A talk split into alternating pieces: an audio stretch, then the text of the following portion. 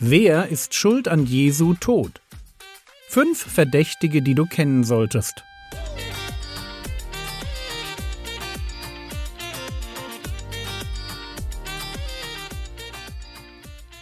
Theologie, die dich im Glauben wachsen lässt. Nachfolge praktisch dein geistlicher Impuls für den Tag. Mein Name ist Jürgen Fischer und heute geht es um einen Dieb. Wir sind in der Osterwoche angekommen.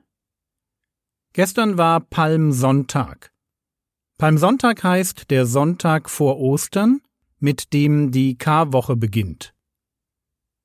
Wer sich schon mal gefragt hat, warum die Karwoche Karwoche heißt und der Karfreitag Karfreitag? Das hat damit zu tun, dass die Vorsilbe Kar sich vom althochdeutschen Wort für Klage und Trauer von Kara ableitet. Der Karfreitag ist also der Freitag der Klage und die Karwoche eine Klagewoche. Und warum heißt der Sonntag vor Ostern Palmsonntag? Weil an diesem Tag an den Einzug Jesu in Jerusalem gedacht wird. Und dieser Einzug wird vom Apostel Johannes so beschrieben. Johannes 12, die Verse 12 und 13. Am folgenden Tag, als die große Volksmenge, die zu dem Fest gekommen war, hörte, dass Jesus nach Jerusalem komme, nahmen sie Palmzweige und gingen hinaus ihm entgegen und schrien Hosanna, gepriesen sei der da kommt im Namen des Herrn und der König Israels. Palmsonntag wegen der Palmzweige. Und warum Palmzweige? Palmzweige waren so etwas wie ein politisches Statement. Sie standen für Unabhängigkeit.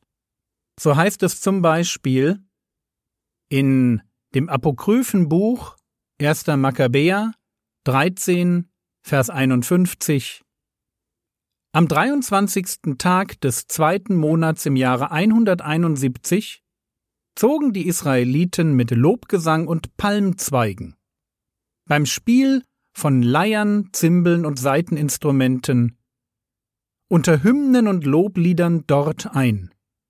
Gemeint ist in Jerusalem denn ein gefährlicher Feind in Israel war vernichtet worden. Also mit Palmzweigen, mit Lobgesang und Musik feierte man den Sieg über einen gefährlichen Feind. Und als Jesus in Jerusalem einzog, dachten die Israeliten, dass ihr neuer König einzieht. Er hatte gerade gar nicht weit entfernt einen Toten auferweckt. Lazarus, und die Leute waren natürlich begeistert.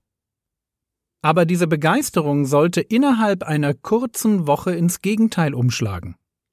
Und die Frage, der wir in dieser Podcast-Reihe nachgehen wollen, lautet, wer ist daran schuld? Wer ist schuld an Jesu Tod? Und ich will anfangen mit dem einen, an den man vielleicht sofort denkt. Ich will anfangen mit Judas. Judas ist schuld an Jesu Tod. Warum? Weil er ihn verrät. Folgen wir kurz der Spur dieses Mannes. Judas gehört zu den Männern, die Jesus nach einer Nacht im Gebet als Apostel beruft. Lukas Kapitel 6, die Verse 12 bis 16. Und es geschah in diesen Tagen, dass er auf den Berg hinausging, um zu beten. Und er verbrachte die Nacht im Gebet zu Gott. Und als es Tag wurde, rief er seine Jünger herbei und erwählte aus ihnen zwölf, die er auch Apostel nannte. Und jetzt folgt eine Aufzählung, und dann heißt es in Vers 16, und Judas, des Jakobus Sohn, und Judas Iskariot, der zum Verräter wurde. Also Judas Iskariot, der Verräter, war ein Apostel Jesu Christi. Und er erlebte alles, was auch die anderen Jünger erlebten. Und das war nicht nur, dass Jesus Wunder tat, sondern es heißt über ihn und die anderen vor der Aussendung, Matthäus 10, Vers 11, und als er seine zwölf Jünger herangerufen hatte, gab er ihnen Vollmacht über unreine Geister, sie auszutreiben und jede Krankheit und jedes Gebrechen zu heilen. Vor der Aussendung der zwölf Jünger bekommen die Jünger Vollmacht, Vollmacht über Dämonen und Krankheiten. Und Judas gehörte dazu. Er war ein vollwertiges Mitglied im Kreis der Jünger. Und doch verrät er seinen Rabbi. Warum? Und die Antwort ist so simpel, dass man sie gar nicht hören möchte. Judas verrät Jesus aus Habgier. Er war ein Dieb, und daran konnte das Zusammensein mit Jesus nichts ändern. Man erkennt seine Haltung ganz gut an seiner Reaktion auf die Salbung Jesu durch Maria, die Schwester des Lazarus. Die salbt Jesus kurz vor dem Einzug in Jerusalem, und zwar mit einem sehr teuren Salböl aus echter Narde. Narde ist eine indische Heilpflanze. Das stark duftende Öl war so viel wert wie ein Jahresverdienst. Und dann lesen wir in Johannes 12, die Verse 4 bis 6. Es sagte aber Judas, der Iskariot, einer von seinen Jüngern, der ihn überliefern sollte, Warum ist dieses Salböl nicht für dreihundert Denare verkauft und der Erlös den Armen gegeben worden? Er sagte dies aber nicht, weil er für die Armen besorgt war, sondern weil er ein Dieb war und die Kasse hatte und beiseite schaffte, was eingelegt wurde. Judas war ein Dieb. Irgendwie hatte er es geschafft, die Kasse mit den Spendengeldern zu verwalten. Und wenn größere Summen eingingen, schaffte er etwas für sich beiseite.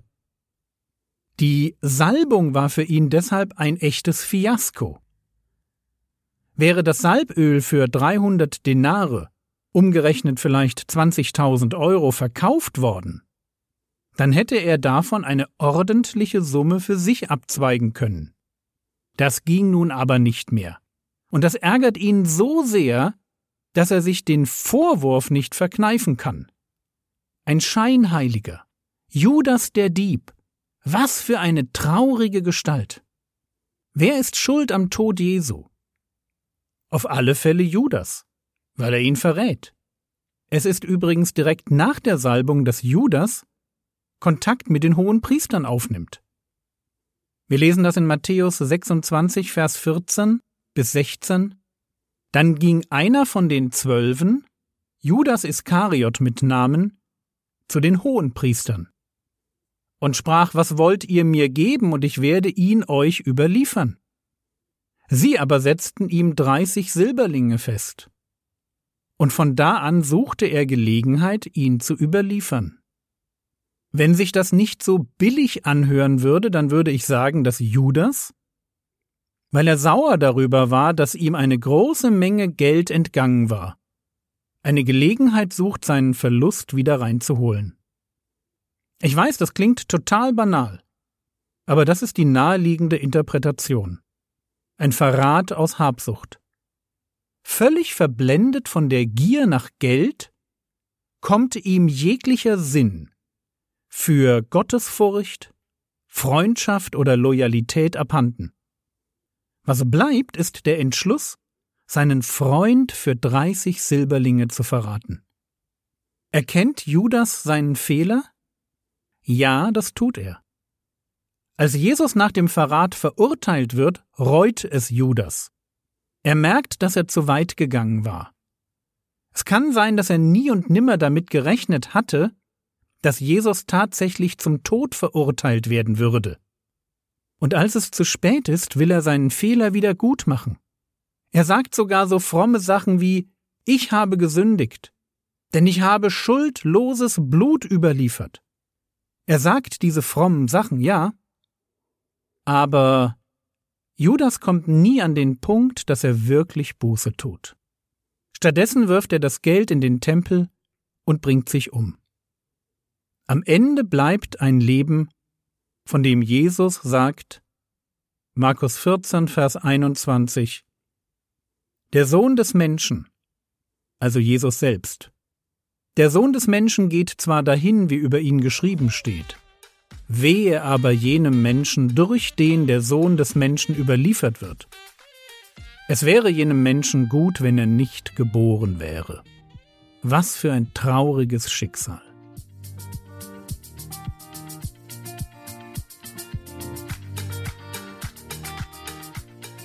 Was könntest du jetzt tun? Du könntest auf bibelserver.de das Stichwort Judas eingeben. Bitte mit Anführungs- und Schlusszeichen. Und dir die Stellen über ihn durchlesen. Das war's für heute. Morgen geht es weiter. Die Skripte zum Podcast finden sich auf frogwords.de und in der App. Der Herr segne dich, erfahre seine Gnade und lebe in seinem Frieden. Amen.